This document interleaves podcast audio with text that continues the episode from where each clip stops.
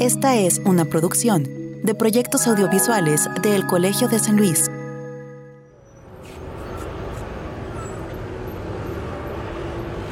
María, 23 años, tiene un trabajo en la zona industrial de San Luis Potosí. Su turno comienza a las 7 a.m., por lo que tiene que salir de su casa desde las 6 para poder estar a tiempo. Ella no se siente segura, ya que debe caminar seis cuadras en plena oscuridad y por calles vacías para llegar al lugar donde la recoge el transporte. Arnoldo también trabaja en la zona industrial, pero él se desplaza desde el municipio de Guadalcázar, por lo que debe levantarse a las 4 a.m., viajar a la capital, trabajar su turno hasta las 6 de la tarde y volver hasta su poblado prácticamente al anochecer. Llega cansado y casi no convive con sus hijos. Arnoldo tampoco ve la luz del día desde su casa. Víctor utiliza una silla de ruedas y necesita cruzar la avenida Salvador Nava para llegar a su universidad. El único puente peatonal en 400 metros no tiene rampas. Entonces, debe recorrer grandes distancias para rodear la avenida y llegar al otro lado.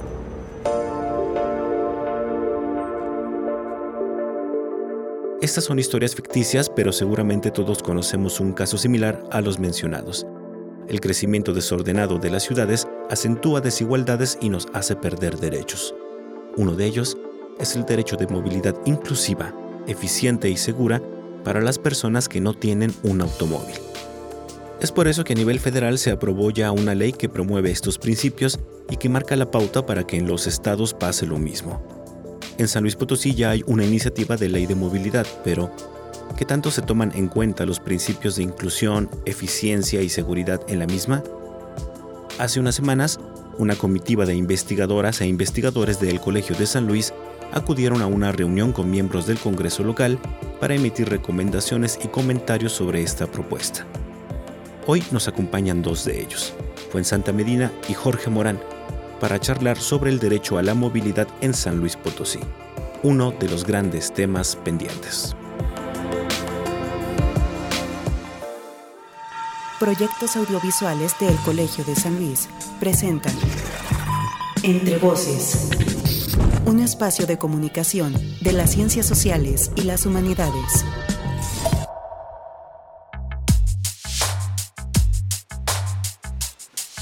Hola a todos, bienvenidos a un episodio más de Entre Voces, el espacio de comunicación de las ciencias sociales y las humanidades del el Colegio de San Luis. Yo soy Israel Trejo y me da mucho gusto el que nos escuche, ya sea en las transmisiones que tenemos en vivo los jueves por la tarde, en las dos frecuencias de Radio Universidad, San Luis Potosí Capital y también en la ciudad de Matehuala. También gracias a quienes nos oyen los viernes por la mañana a través de la radio del Colmich, esta interesante apuesta radiofónica en línea de El Colegio de Michoacán y evidentemente, si nos estás escuchando ya en plataformas digitales y aparte nos ayudas a compartir estos contenidos, pues también muchas, muchas gracias a ti y a todos ustedes. La doctora Fuensanta Medina y la doctora Beatriz Monserrat Gómez del programa de estudios políticos e internacionales del Colegio de San Luis así como el doctor Jorge Morán, adscrito al programa de Agua y Sociedad, y junto con el presidente de nuestro centro de investigación, el doctor David Vázquez Salguero, conformaron un grupo que fue invitado por la Comisión de Comunicaciones y Transportes del Congreso del Estado de San Luis Potosí a una reunión donde se emitieron comentarios y recomendaciones a la propuesta de la Ley de Movilidad de San Luis Potosí y sus municipios, que actualmente se discute para su aprobación en el Pleno. ¿Por qué es importante esta ley? Primero porque como lo dijimos en la introducción, la movilidad es un derecho que de a poco hemos ido perdiendo con el crecimiento de las ciudades y la apuesta a únicamente construir grandes vialidades para automóviles, olvidándose de mejorar la calidad del transporte público o de hacer espacios más amigables para ciclistas y peatones. Y porque se aprobó ya una ley similar en el ámbito federal que debe ser homologada en los estados, ¿no? De inicio. Ante todo esto, a nivel local se pretende hacer una ley de movilidad de avanzada, al menos así lo han dicho eh, los congresistas en los medios de comunicación, pero realmente se están procurando los mecanismos para que sea una ley incluyente y que nos permita desplazarnos de manera eficiente y segura. Hoy hablaremos de esto con nuestros invitados, la doctora Fuensanta Medina y el doctor Jorge Morán, dos de los investigadores que acudieron a esta reunión y nos darán su opinión técnica sobre esta propuesta de ley. Pero antes de escucharlos, pues los invito a conocer un poco más de su trayectoria en nuestra sección de semblanza. Luego comenzaremos ya con la primera parte de nuestra entrevista.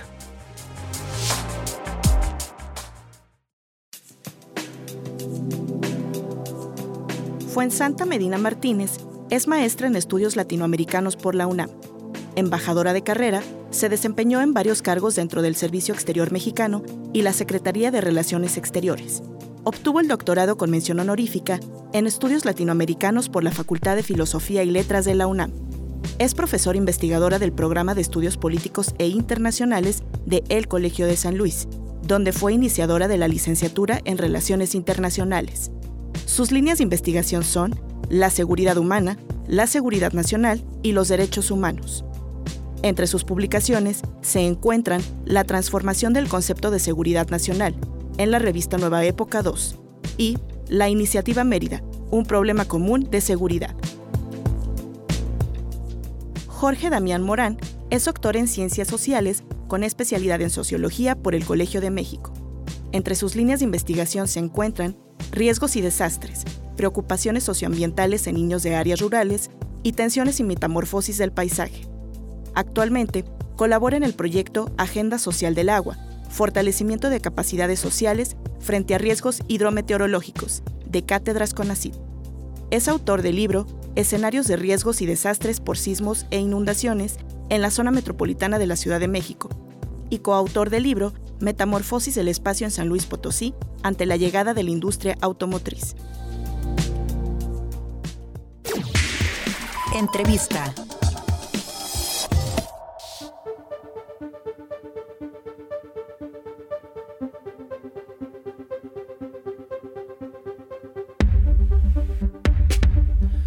Conmigo ya en la cabina de Entre Voces aquí en el Colegio de San Luis a la doctora Fuensanta Medina, investigadora del programa de estudios políticos internacionales del Colegio de San Luis y también al doctor Jorge Morán de Cátedras Conacida, adscrito al programa de Agua y Sociedad, quienes estuvieron participando, como ya lo hablamos en la introducción, en, este, eh, en esta eh, sesión que hubo con miembros del Congreso del Estado para emitir algunas recomendaciones en torno a la propuesta a la ley de movilidad y seguridad vial aquí de San Luis Potosí. Entonces, Santa, primero te doy la bienvenida a ti. Muchas gracias por acompañarnos para hablar de este tema pues, tan importante, ¿no? Gracias a ti, Israel.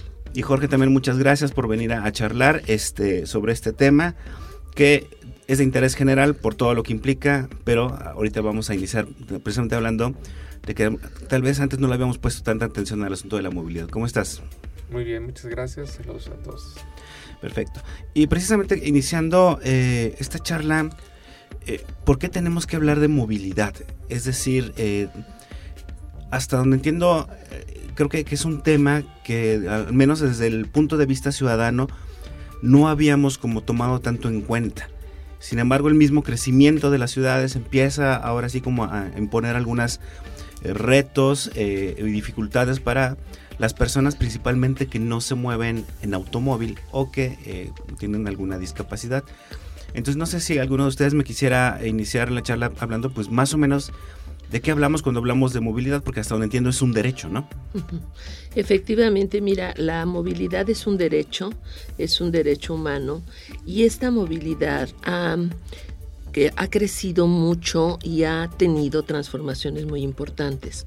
Cuando nosotros pensamos de movilidad, pues sí nos, nos eh, inmediatamente nos eh, o pensamos en nuestra ciudad, en nuestras necesidades, en la gente que tratamos.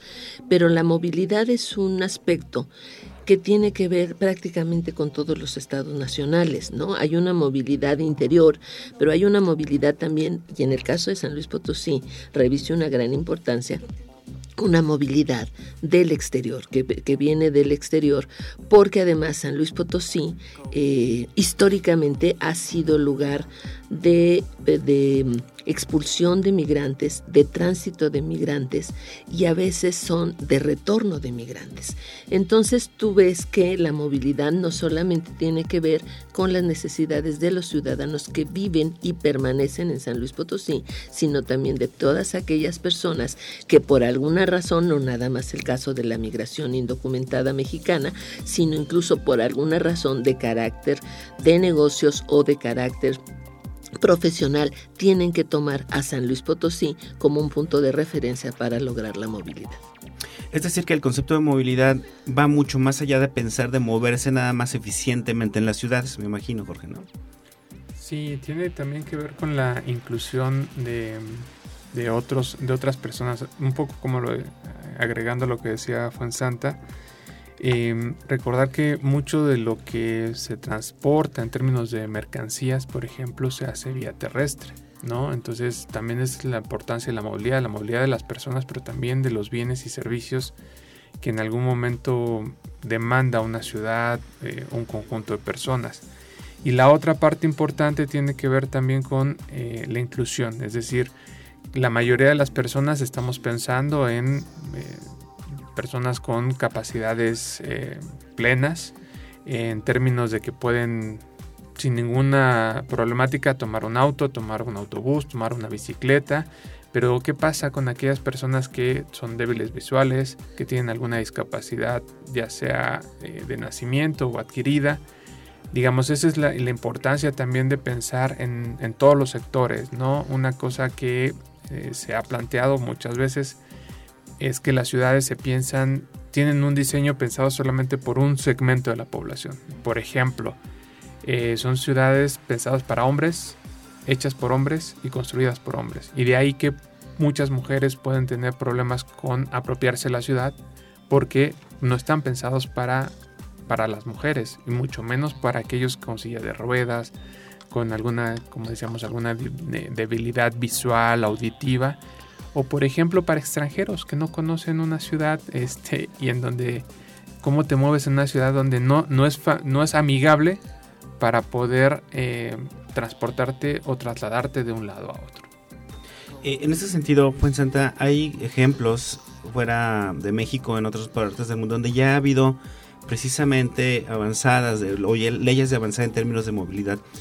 A nivel internacional, antes de entrar al caso de México, porque se acaba de aprobar la ley federal ahora mismo, hace algunas semanas, em, ¿qué se ha hecho precisamente para mejorar todo este tipo de movilidad, no solo en las ciudades, sino también para las zonas rurales, que también son, es importante pensar en este tipo de, de regiones que podemos considerar sumamente aisladas a veces de, de las ciudades, ¿no? Bueno, yo creo que sí se han hecho algunas cosas, pero muy mínimas. Y quisiera agregar, antes de entrar en lo que tú me preguntas, un hecho a lo que dice Jorge. Nosotros partimos de la base, eh, o se parte de la base, que las ciudades son estáticas. ¿A qué me refiero? Que se construyen de determinada manera y en México uno de los grandes problemas es que no tenemos planeación de las cosas.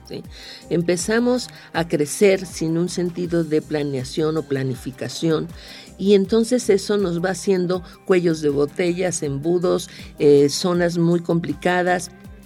Pero además hay otro factor que no estamos eh, considerando. Hablamos de los, de los grupos vulnerables como las personas con una cierta discapacidad, sea auditiva, sea eh, de vista, sea motriz, lo que sea. Bueno, pero el problema es que en el caso particular de nuestro país es un país que está envejeciendo. Entonces esas discapacidades que parecían que nada más es para un grupo muy identificado, son discapacidades que va adquiriéndose también con la edad. porque claro, tú vas perdiendo vista, tú vas perdiendo capacidad auditiva. Entonces, eso es otra cosa que tendría que estar perfectamente planificado. ¿Sí? Para ver que, bueno, si tienes una, una población que va envejeciendo, ¿qué le vas a dar tú para que esa población pueda seguir siendo autosuficiente? se pueda mover por sí misma sola, ¿no? Bueno, otra cosa que tú me preguntabas, yo creo que se han hecho avances en nuestro país, pero siguen siendo muy exiguos, muy eh, poco satisfactores para las necesidades reales. Mira, ¿a qué me refiero? Por ejemplo, en la Ciudad de México, pues lo único que yo veo que se ha hecho, bueno, después obviamente en los años 60 del metro, del sistema colectivo metro, que fue una gran, pero gran, eh, digamos, gran em, política pública de avanzada, porque en sus años fue verdaderamente de avanzada, ya se había hecho el viaducto, ya se había hecho el periférico, pero cuando nace el sistema colectivo metro, pues fue una maravilla, ¿sí? En los últimos años, por ejemplo, en la Ciudad de México se hizo un tren ligero que va a terminar, que viene del Estado de México y que termina en lo que era eh, la estación de eh, Buenavista, en de Ferrocarriles Nacionales de México. Esa, ese tren ligero ah, posibilita que muchas, que miles de personas todos los días vayan y vengan con un grado mayor de seguridad que el sistema de transporte colectivo metro vayan y vengan al Estado de México de manera, de manera segura, ordenada, eh, deseable, ¿no? Bueno, y además con una característica que no tienen el resto de la transportación, tienen horas muy precisas, tiene, por minutos. ese, ese tren tiene que salir por minutos de, la, de las vías para poder ser, ser útil, ¿no? Entonces yo creo que eso es muy bueno. La otra gran aportación del gobierno de la Ciudad de México en materia de movilidad, precisamente por el incremento de feminicidios, ha sido el que tienes en una ciudad como México eh, camiones rosas, camiones exclusivamente para las mujeres en el Metrobús, que a veces está una de las cabinas o uno de los um, de los uh, de las partes del Metrobús en rosa y en la parte de atrás viajan hombres o bien todo el, Metrobús es, rosa, ¿sí? Entonces yo creo que esta es otra posible contribución eh, muy correcta. El sistema colectivo Metro y de Metrobús también te permite lo que no tenemos en San Luis Potosí y que ya tendríamos que tenerlo, que es en transbordo, una cosa que en la que insiste mucho Jorge Damián y tiene mucha razón, porque ese sistema te permite bajarte en una estación, estar, eh, no sé, dos horas en la zona, te vuelves a subir con casi con el mismo precio para ir a otro lado, ¿sí? O si no pasa el metro que tú necesitabas, tienes otras opciones de metros que te dejen cerca de donde tú vas, cosa que en San Luis no ocurre. Se hizo el proyecto del Metrobús, pero es un es letra muerta y lo único que quedaron fueron en la zona industrial algunas estaciones que lo único que hacen es impedir el tráfico, ¿no? Entonces, eh, yo creo que uno de los graves problemas y lo que tendríamos que ser muy acuciosos es en la planificación de las ciudades para que luego podamos pensar en una movilidad muy correcta. Jorge, con lo que está diciendo Fuensanta, ahorita nos podríamos centrar, antes de hablar también como de la movilidad en zonas rurales o no urbanas, em, que precisamente lo, lo, que empezó a mover estas, estos aportes a la movilidad tenía que ver con la calidad de vida de las personas, ¿no? Por ejemplo, en Ciudad de México tiene una población flotante del Estado de México que va a trabajar pero no viven en la Ciudad de México. En San Luis empieza también a pasar lo mismo, ¿no? E, este, platicarnos un poco cómo, esto, cómo afecta esto, digamos, la calidad de vida de las personas, además de los tiempos de traslado, ¿no? Y por qué es importante empezar a generar infraestructura en este sentido. Mira, yo que, nací en la Ciudad de México y viví mucho tiempo en la Ciudad de México, em, para llegar a mi centro educativo, por ejemplo, tardaba una hora y media. Significaba que tenía que salir sí o sí antes de las 5 de la mañana de mi casa, eh, porque si salía a 5 o 10 me tardaba una hora y media o dos en llegar. ¿Qué trae eso? Obviamente trae un estrés, porque estás muchas horas en tráfico, el tema de los tiempos, de que si no llegas, si no, muchos se quejan de por qué los, los chilangos son todo el tiempo van a prisa, porque precisamente si pierdes el, camión, el transborde, eso significa exponencialmente en tiempo una mayor eh, duración del traslado. Y obviamente pues además lo que te decía el estrés, pues vas con otras personas estresadas y entonces es muy común encontrarte personas peleándose en el metro, ¿no? Este, o o si llueve. Entonces eso va deteriorando la calidad de vida. Piensa que si tú le inviertes ese tiempo a el que podrías estar con tu familia o hacer deporte, ¿no? Eh, en San Luis, como tú decías, ya lo vemos. La zona industrial em, llegan todos los días personas que vienen, que llegan desde Guadalcázar. Es decir, invierten alrededor de una hora y media, dos de llegar a su casa, pero no solamente eso, se levantan a las 3 de la mañana, ¿no? Eso significa que si bien les va, tienen que dormirse como a las 10 para medio, medio reponer, ¿no? Eso pues finalmente termina deteriorando su salud física, también la emocional, porque no ves a las familias, ¿no? Eh, llegas enojado, estresado, y eso termina erosionando las relaciones sociales al interior, no solo del seno familiar, sino también de esto que en San Luis no pasaba y creo que ahora está pasando, en donde tú no conoces al vecino, no sabes quién es, no hablas con él, y por lo tanto no hay una forma de organización que te permita enfrentar problemas de la, calle, del barrio, de la colonia, ¿no? Eh, en términos generales me parece que eso, eso es lo que va a terminar afectando cada vez más. Primero por la parte de sociabilidad y segunda por la parte de la salud de las personas que les van a invertir cada vez más tiempo. ¿no? Claro, ahora pues, antes de entrar al tema de la ley y de los comentarios, de la propuesta y de los comentarios que hicieran, y antes de irnos al primer corte, tú hablabas hace rato de la falta de planeación urbana y creo que San Luis es un gran ejemplo de la falta de planeación urbana. Yo muchos años de mi vida he vivido al norte de la ciudad, donde tienes que atravesar el río Santiago para llegar y es un lío porque solo hay tres calles, digamos, importantes avenidas que atraviesan la ciudad, ¿no? Este, ¿cómo está creciendo San Luis Potosí, Santa? Porque a mí de pronto me da la impresión de que se planea el, el, crecimiento, pero no se está planeando precisamente la movilidad y se están creando una suerte como de guetos, ¿no? Donde es difícil comunicarse en muchos sentidos, ¿no? Fíjate que desgraciadamente la planificación en San Luis Potosí no existe y la poca que existe no se respeta porque efectivamente lo que tú estás diciendo es muy correcto. Y la primera cosa que tendrían que planificar es la, eh, lo que se refiere a la aportación de servicios para los ciudadanos.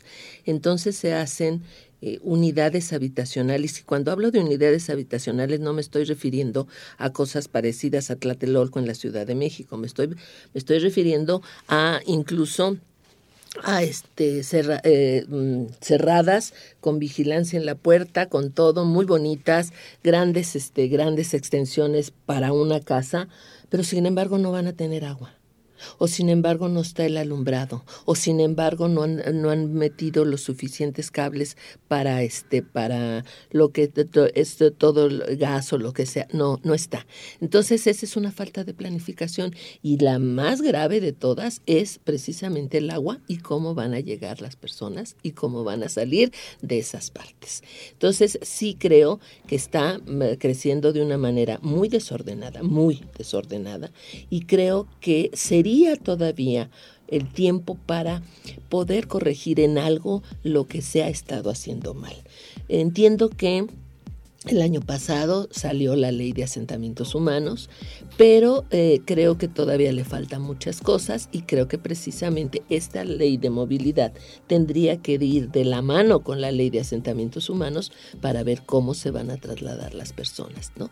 Cómo van a salir, cómo se van a, van a entrar de sus, de sus, eh, pues casi casi de sus guetos, como tú les dices muy bien, ¿no? Tenemos otro caso, por ejemplo, Soledad de Graciano. Hace 10 o 12 años que yo estoy oyendo que, que Soledad de Graciano es una ciudad dormitorio, ¿sí? ¿Qué se ha hecho para eh, ayudar a las personas para que no sea simplemente una ciudad dormitorio, sino para que de veras puedan vivir si se van a trasladar a la zona industrial? Son temas este, eh, muy interesantes que van evidentemente interconectados, como dices, la construcción de nueva vivienda, precisamente la movilidad, en fin, servicios, eh, principalmente el agua que ya sabemos que, es un problema en San Luis desde hace mucho tiempo. Pero bueno, vamos a ver ahorita que regresemos de la primera pausa, qué le puede aportar precisamente esta ley de movilidad para, digamos, solucionar al menos una parte de esta, de esta problemática general aquí en la ciudad de San Luis Potosí y también en otras regiones. Eh, les recuerdo que estamos charlando con la doctora Fuensanta Medina y con el doctor Jorge Morán acerca de la ley estatal de movilidad aquí en San Luis Potosí, que ahora mismo se está discutiendo y que eh, sin duda tendrá repercusiones para el interés eh, público general de, todos los potosinos. No se vayan, estamos en Entre Voces, el espacio de comunicación de las ciencias sociales y las humanidades del el Colegio de San Luis. Ya regresamos. Estás escuchando Entre Voces, el programa de radio del Colegio de San Luis. Contáctanos radio arroba colsan.edu.mx o visita nuestro micrositio web entrevocescolsan.wordpress.com. Conocit El Colegio de San Luis y Proyectos Audiovisuales presentan Instantánea. Todos hablamos ahora sobre el COVID-19, pero hay otra pandemia, una invisible de la cual no se está hablando mucho todavía. Un equipo de investigadores de seis centros públicos de investigación con ACID nos alerta sobre la presencia de contaminantes emergentes en el agua. No se trata de compuestos nuevos, sino que han estado presentes en el agua durante décadas. Sin embargo, el aumento en su uso y los avances tecnológicos han permitido detectar su presencia. Existen muchos tipos de contaminantes emergentes. Los que han llamado la atención en América Latina por su presencia relativamente alta en aguas residuales domésticas son los productos de cuidado personal y los fármacos.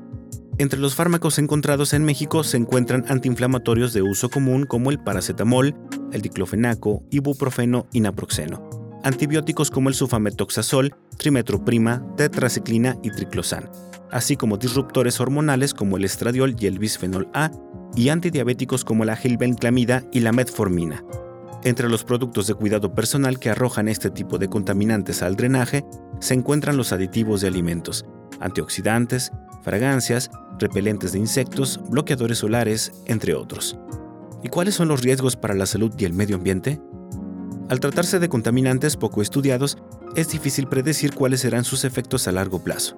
Sin embargo, los científicos señalan las alteraciones hormonales y resistencia a los antibióticos como los riesgos más latentes. Hay que recordar que este último ha sido catalogado por la OMS como una de las mayores amenazas para la salud mundial, la seguridad alimentaria y el desarrollo. Toda la información sobre el uso doméstico e industrial de este tipo de contaminantes y su falta de regulación viene contenida en la publicación Contaminantes Emergentes en México, Identificación, Perspectivas Tecnológicas y Delimitaciones Jurídicas, publicado por el Colegio de San Luis y el Colegio de Michoacán, y en donde participan también investigadores de SICA, CIDETEC, CIATJ y CIMAF. ¿Y tú, qué tanto te lo vas a pensar antes de arrojar alguno de estos desechos al agua?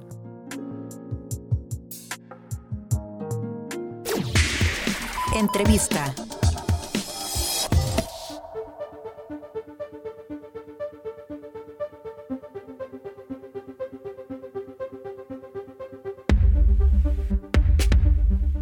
Estamos de regreso en Entre Voces, el espacio de comunicación de las ciencias sociales y las humanidades del Colegio de San Luis. Qué bueno que siguen con nosotros. Les saluda nuevamente Israel Trejo y agradezco a quienes nos escuchan los jueves por la tarde en las dos frecuencias de Radio Universidad.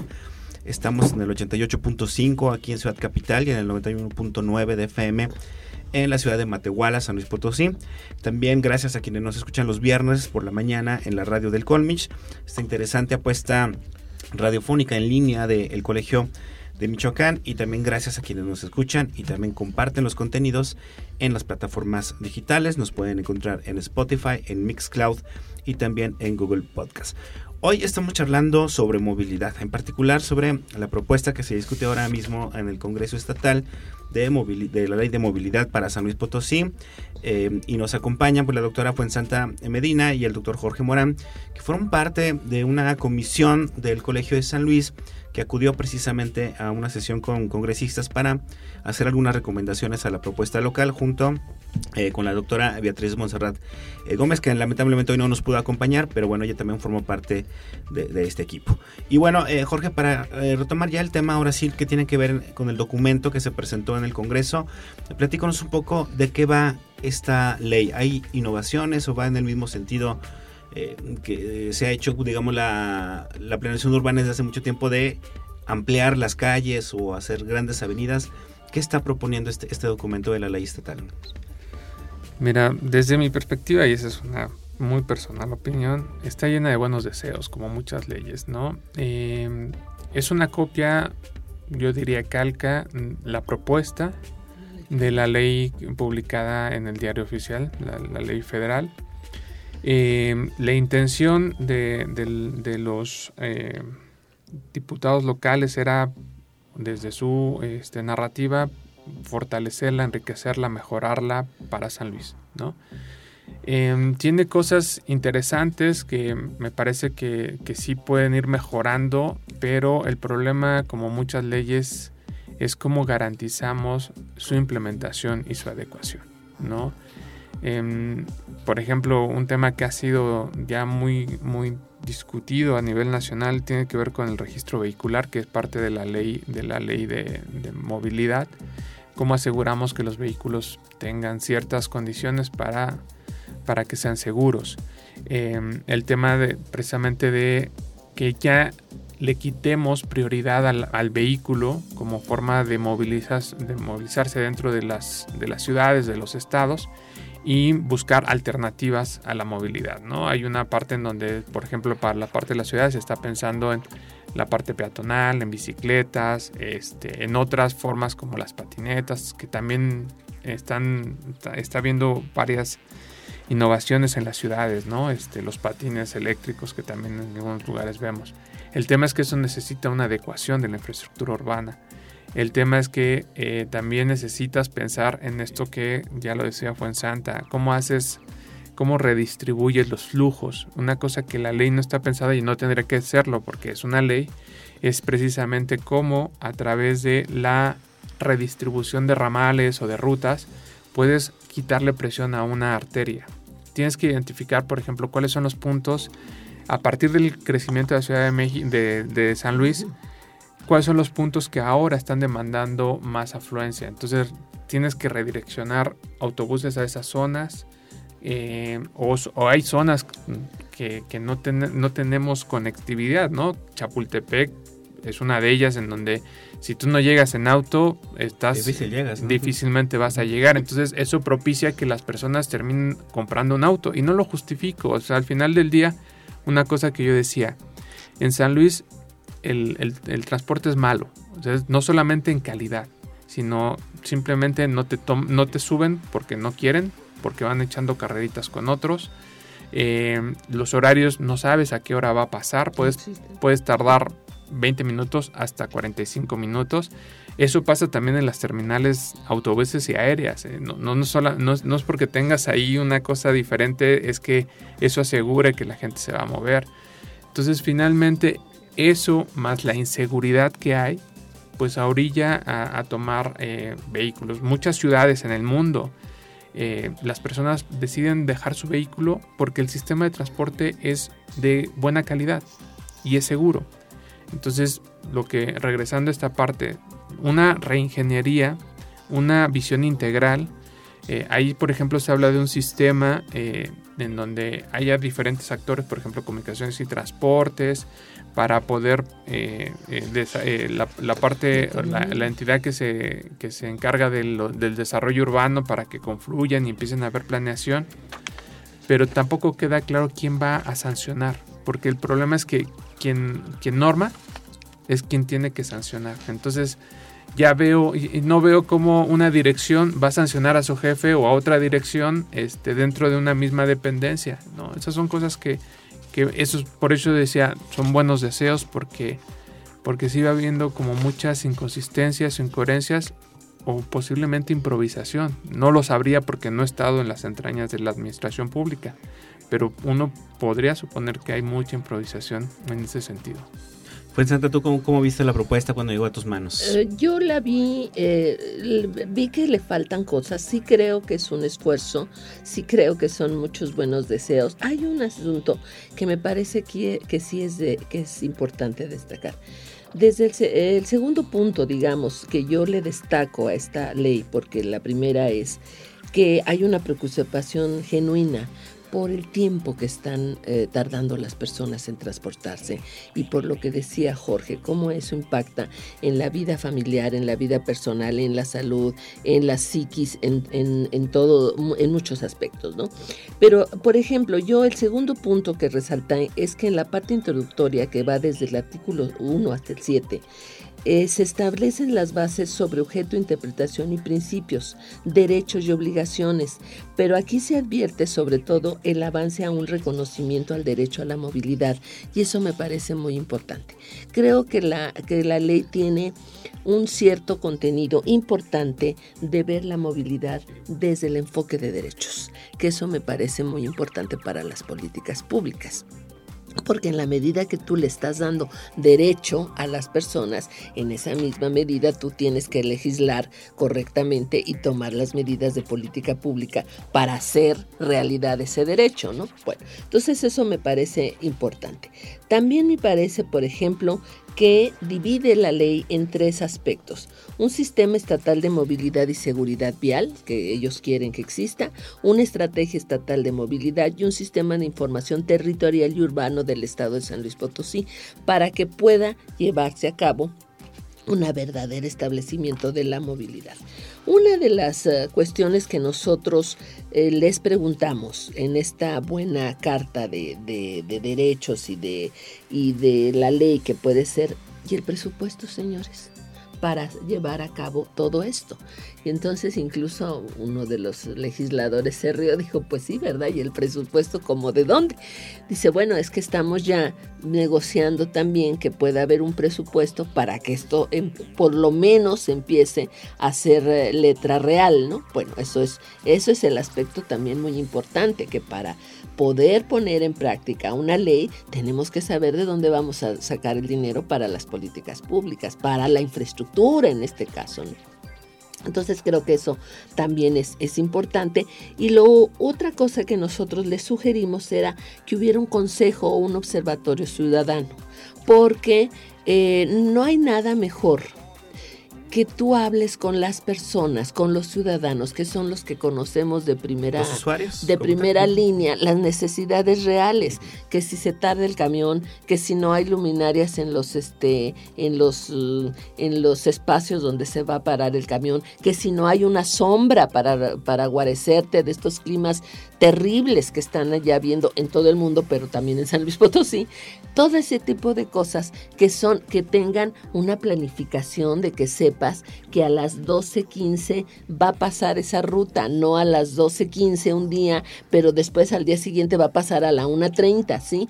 Todas esas cosas que son los ciudadanos los que pueden eh, evaluar también esta ley cuando se promulgue. Claro, y aquí seguramente habrá resistencias, ¿no? O sea, tú decías hace rato, Jorge, transporte público es muy malo. Tiene años que San Luis está intentando eh, tener como incursiones, por ejemplo, de otros actores en el transporte público. Y ahí también ha sido muy problemático de pronto los concesionarios de, camiones que han resistido para que no entren otro tipo de servicios. ¿no? Ahí, eso será otro punto interesante, ¿no? Sí, eh, definitivamente eh, hay, que, hay que negociar o acordar porque finalmente estamos frente a un Estado que cada vez está siendo más relegado por iniciativa privada. ¿no? Lo que tú dices de los problemas de planeación, pues simplemente es el reflejo de que se deja privados la urbanización, ¿no? Y ellos deciden cómo, dónde, en función de la oferta del mercado, eh, cómo, ¿no? Y, y cuándo. Y entonces eso hace que el Estado solamente se vuelva un observador. Eh, tiene que ser mucho más eh, este, proactivo en no solamente en la articulación o en la implementación de políticas públicas, sino también en una organización en donde permita precisamente que se puedan dar incluso sinergias entre la iniciativa privada este, y, el, y el Estado y la ciudadanía, porque seguimos pensando que el Estado es el único y el que va a planear, pero sí, planea a través de una ley, pero quien ejecuta son privados y quienes finalmente demandan un servicio son ciudadanía. Y parece que cada uno está en, diferentes sintonías. Entonces, mientras no haya estas formas de vincularse, no vamos, creo que va a seguir habiendo estos problemas y vamos a estar hablando dentro de 15 años, dentro de 10 o dentro de 5 de los mismos problemas porque no hay un proceso de articulación. Entendemos que el negocio del transporte es un negocio y que buscan una rentabilidad, pero también tienen que entender que no le están haciendo un favor al ciudadano. El ciudadano está pagando una tarifa. Este, y, de ahí que, que, demande cierta calidad en el servicio, por lo menos mínima, ¿no? Como decía Fuensanta, que yo sepa que voy a llegar a tiempo a mi trabajo. Porque el problema con mucho de, de la ciudadanía es llego tarde a mi trabajo.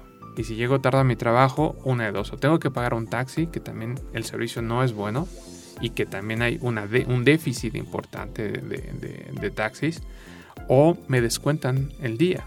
Y finalmente eso repercute en mi salario, en mi bolsillo y en mi calidad de vida. Claro. entre otras muchas cosas.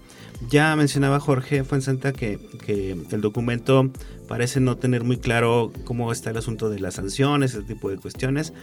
Eh, tú mencionabas eh, algunos otros detallitos que también parece carecer, que le faltan a este documento, pero algo que me interesa mucho es esta perspectiva o este enfoque precisamente basado en derechos, eh, que es algo que, que, últimamente se ha ido trabajando desde muchos frentes, esta perspectiva del derecho humano, de los derechos humanos. ¿Cómo se está planteando en la propuesta? Porque hasta donde yo entiendo, esto tiene mucho que ver también con cuestiones de cultura y de sensibilidad, ¿no? lo hemos visto, por ejemplo, en los ministerios públicos cuando se quiere hablar sobre perspectiva de género. Ha habido mucho trabajo para sensibilizar funcionarios y ese tipo de cosas. ¿Qué va a pasar precisamente con esta ley de movilidad? ¿Está planeando algo más o menos parecido? Bueno, yo creo que... Todavía no conocemos a profundidad qué va a pasar con la ley. O sea, primero, si la van a, aprobar como está, como lo que nosotros conocimos, o si va a haber adecuaciones todavía. Por ejemplo, te, voy a leer algo que, que yo hice dentro de lo que observé. Dice, em, en el artículo 10 se, reconoce el derecho a la movilidad de la ley, de la iniciativa, mejor, de la iniciativa, como un proceso de reconocimiento de las observaciones e instrumentos internacionales alineados a los objetivos del desarrollo sostenible. Esto es muy importante, fíjate. Pero además también una obligación del Estado de garantizarlo mediante las políticas públicas desde el enfoque de derechos. ¿sí? Entonces, fíjate tú, yo creo que es una cosa muy buena de la ley que se están tomando primero los instrumentos internacionales, ¿sí? A los que somos suscriptores y estamos alineando, ¿sí? A esos instrumentos internacionales y desde luego al nacional lo que quiere decir, lo que debe decir la ley o lo que debe significar la ley. Pero por otra parte también está esta presente, esta ruta, esta hoja de ruta que ha sido la Agenda 2030, porque al hablar de ciudades sostenibles, estamos obviamente hablando de la hoja de ruta de las, los, uh, los, este, los OTS, de los famosos OTS, ¿no? Entonces, eh, creo que esto también es muy importante. Y finalmente que todo esto incide en las políticas públicas, pero desde el enfoque de los seres humanos del derecho a la movilidad. Yo creo que es una de las grandes aportaciones de esta ley. Muy bien, y Jorge, no hemos hablado de las eh, zonas rurales también, o de las zonas que no están tan urbanizadas. Eh, por ejemplo, ahorita nos están escuchando en Matehuala, que pues a pesar de que ya tiene una densidad poblacional importante, eh, digamos, no sé si tendrá ya los problemas que tiene San Luis Potosí, pero ¿cómo se le está incluyendo a este otro tipo de regiones en, la propuesta de ley? Pues, la, ley estatal es para todo el es Estado. para todo el Estado. Este, digamos, nosotros por cierto sesgo hablamos de la ciudad, pero realmente eh, se supone que es para todo el Estado. Y ahí pues ahí pasa exactamente lo mismo. en las partes rurales eh, tenemos muchos, eh, dice ley, una, ley de movilidad en el estado y municipios de San Luis Potosí. Es para todo el estado, sí. Entonces, en, los, en, los, en las zonas rurales el problema se ahonda también eh, porque es mucho más limitada la oferta, ¿no? Este, ahí como uno se dará cuenta, por eso tantos vehículos ¿no? este, que se tienen porque hay zonas en donde a partir de cierta hora ya no, ya no hay transporte. Este, decías de las rutas a nivel urbano, las rutas a nivel intermunicipios igual, son muy, muy eh, escasas las corridas, ¿no? Este, hay comunidades, a mí me tocó una vez llegar a Quismón y de ahí moverme a una comunidad y ahí tuve que contratar un servicio porque porque incluso y fue como tratar de negociar, ¿no? Para que te llevara porque ya la hora ya no era. Entonces, eh, ¿qué significa para las personas de espacios rurales? Pues no tienen movilidad porque están sujetos a un horario. Si tienes una emergencia, si tienes que hacer cualquier otra cosa, entonces, eh, sí, la parte rural es la que va, cada vez sigue estando más eh, al, final de, las prioridades, ¿no? Y quienes siguen padeciendo la posibilidad de movilizarse. Sí, esto, esto que dice pasa mucho en la Huasteca, sobre todo en zonas serranas, que sí es súper complicado este acceder ¿no? y salir, como dices también, ¿no? ¿Tú cómo lo ves esta parte? Fíjate que sí, yo creo que si esto quieren hacerlo desde el enfoque de derechos. Yo siempre insisto en que si esto es así, tenemos que tener tres características. eh, cómo se debe de lograr la movilidad. Debe de ser una movilidad segura, accesible y asequible. ¿A qué me refiero con movilidad segura? Que tú no puedes tener peligro si tú, si tú por ejemplo, eh, abordas un camión a determinadas horas, un, transporte eh, público, ¿sí? O no debes de tener peligro, por ejemplo, si también vas en tu carro particular porque también tienes peligro, ¿sí? O no debes de tener peligro y debe ser accesible. ¿Qué quiere decir accesible? Que tú tienes capacidad económica para poder acceder a ese servicio. Y asequible que te lo van a poner en un lugar, por ejemplo, los, este, los espacios para las terminales digamos, por donde pasa el camión, que tú no necesitas caminar una hora para llegar a donde pasa el camión. Eso es asequible, ¿sí? Entonces, yo creo que sí, tienen que cubrir estas tres, estas tres características, seguro, eh, accesible y asequible, ¿no? Claro, y ya para cerrar, Jorge, pues, eh, digamos, enfatizar la importancia de lo que decía Fuensanta de la inclusión de la participación ciudadana en estas toma de decisiones, ¿no? Me parece que se siguen tomando, como tú decías al inicio, decisiones desde arriba y generalmente hombres. Todo esto que mencionaba, pues, yo pensaba precisamente mientras lo hablaba la imagen de una chica que sale sola de su casa a las 5 de la mañana para tener que llegar a la zona industrial, ¿no? como están las situaciones, la situación ahorita es sumamente complicado y peligroso. Entonces es importante que los ciudadanos se involucren en, estas decisiones. ¿no? Sí, eh, pero también hay una cosa que, que, que, cuando te escucho y veo la ley es que tampoco estamos pensando en la comunidad LGTB, tampoco estamos pensando en los niños. Digamos, los, niños también piensan en alguien de secundaria, ¿no? Su papá trabaja, su mamá trabaja, pues él tiene que tomar el autobús. O sea, no, no, es, no es, un tema este, de pensar solamente en adultos. Es, las, ciudades tienen, las ciudades y la movilidad tienen que ser inclusiva, tiene que ser pensada para todos. ¿no? Este, en los horarios, que puede, que pueda el, sujeto estar seguro, ¿no? Que yo por ser eh, transexual o bisexual o heterosexual o, homosexual no me sienta agredido en un espacio, ¿no? Eso, eso tiene que ver también un poco con más cultura también, ¿no? Este, pero, pero que al final del día todos somos usuarios de las ciudades y todos hacemos la ciudad. Entonces, en ese sentido, tendríamos que, que incorporar las voces de todos los que hacen la ciudad. Claro, nos falta, nos falta mucho para estar conscientes de esto que dice Jorge, ¿no? Fue Santos, a nuestro mismo concepto de inclusión creo que sigue siendo muy limitado. Muy limitado, sí. Y yo voy a, te voy a comentar, si me, el tiempo me lo permite, una anécdota que, que contó Jorge, porque también es muy importante para San Luis Potosí que vean la movilidad hacia afuera y hacia adentro. San Luis Potosí es de repente hasta hacia la broma y luego cómo se sale de aquí. Bueno, pues sí, cómo se sale de aquí, ¿no? Este, que llegó el otro día, no sé a dónde fue, ah, de sido a Sonora, Jorge, y llegó y coincidió, yo no sé si venían en el mismo avión o otro avión, con unos japonesitos que llegaron al Ponciano Arriaga. Bueno, los pobres japonesitos estaban desesperados porque no había un taxi que los trajera del Ponciano Arriaga a donde iban. O sea, se, se veía uno al otro y desesperados porque, bueno, claro, aquí tenemos el ingreso, eh, tenemos el consumo per cápita más alto del país en cuestiones de automóviles nuevos, ¿sí? Pero los japoneses no vienen a bordo del avión con su automóvil, ¿sí? Ni los chinos ni los alemanes, ¿no? Pues si no se trataba de, de Faradiva que estaba bajando en un avión, ¿no? Entonces, este, ¿cómo va a ser posible que habiendo tenido el primer puente interior ¿sí? la aduana interior que tenemos, que teniendo una de las zonas industriales más grandes, que teniendo el clúster automotriz, perdón, uno de los más grandes de Latinoamérica, llegue un japonés y no tengo un taxi para moverse. Eso es, um, sí. No, bueno, ya no digamos un niño, ¿no? Digo, exacto. Exacto. Y esas son anécdotas, como dice, pero son muy sintomáticas de lo que pasa, ¿no? A un nivel mucho más profundo. Claro. Pero bueno, lamentablemente se nos terminó el tiempo, eh, pero evidentemente vamos a estar muy atentos de qué pasa con esta ley, eh, cómo se pone en marcha, si es que se aprueba también para empezar. Y si es necesario, pues en un futuro pues, podremos hacer alguna otra charla para hablar precisamente de las acciones ya que se toman en concreto, ¿no?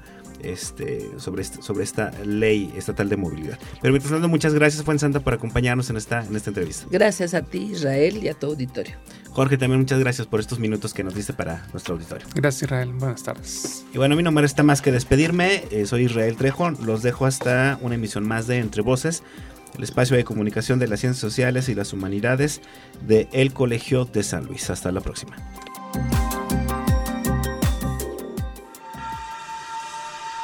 Esto fue Entre Voces, espacio de comunicación de las ciencias sociales y las humanidades.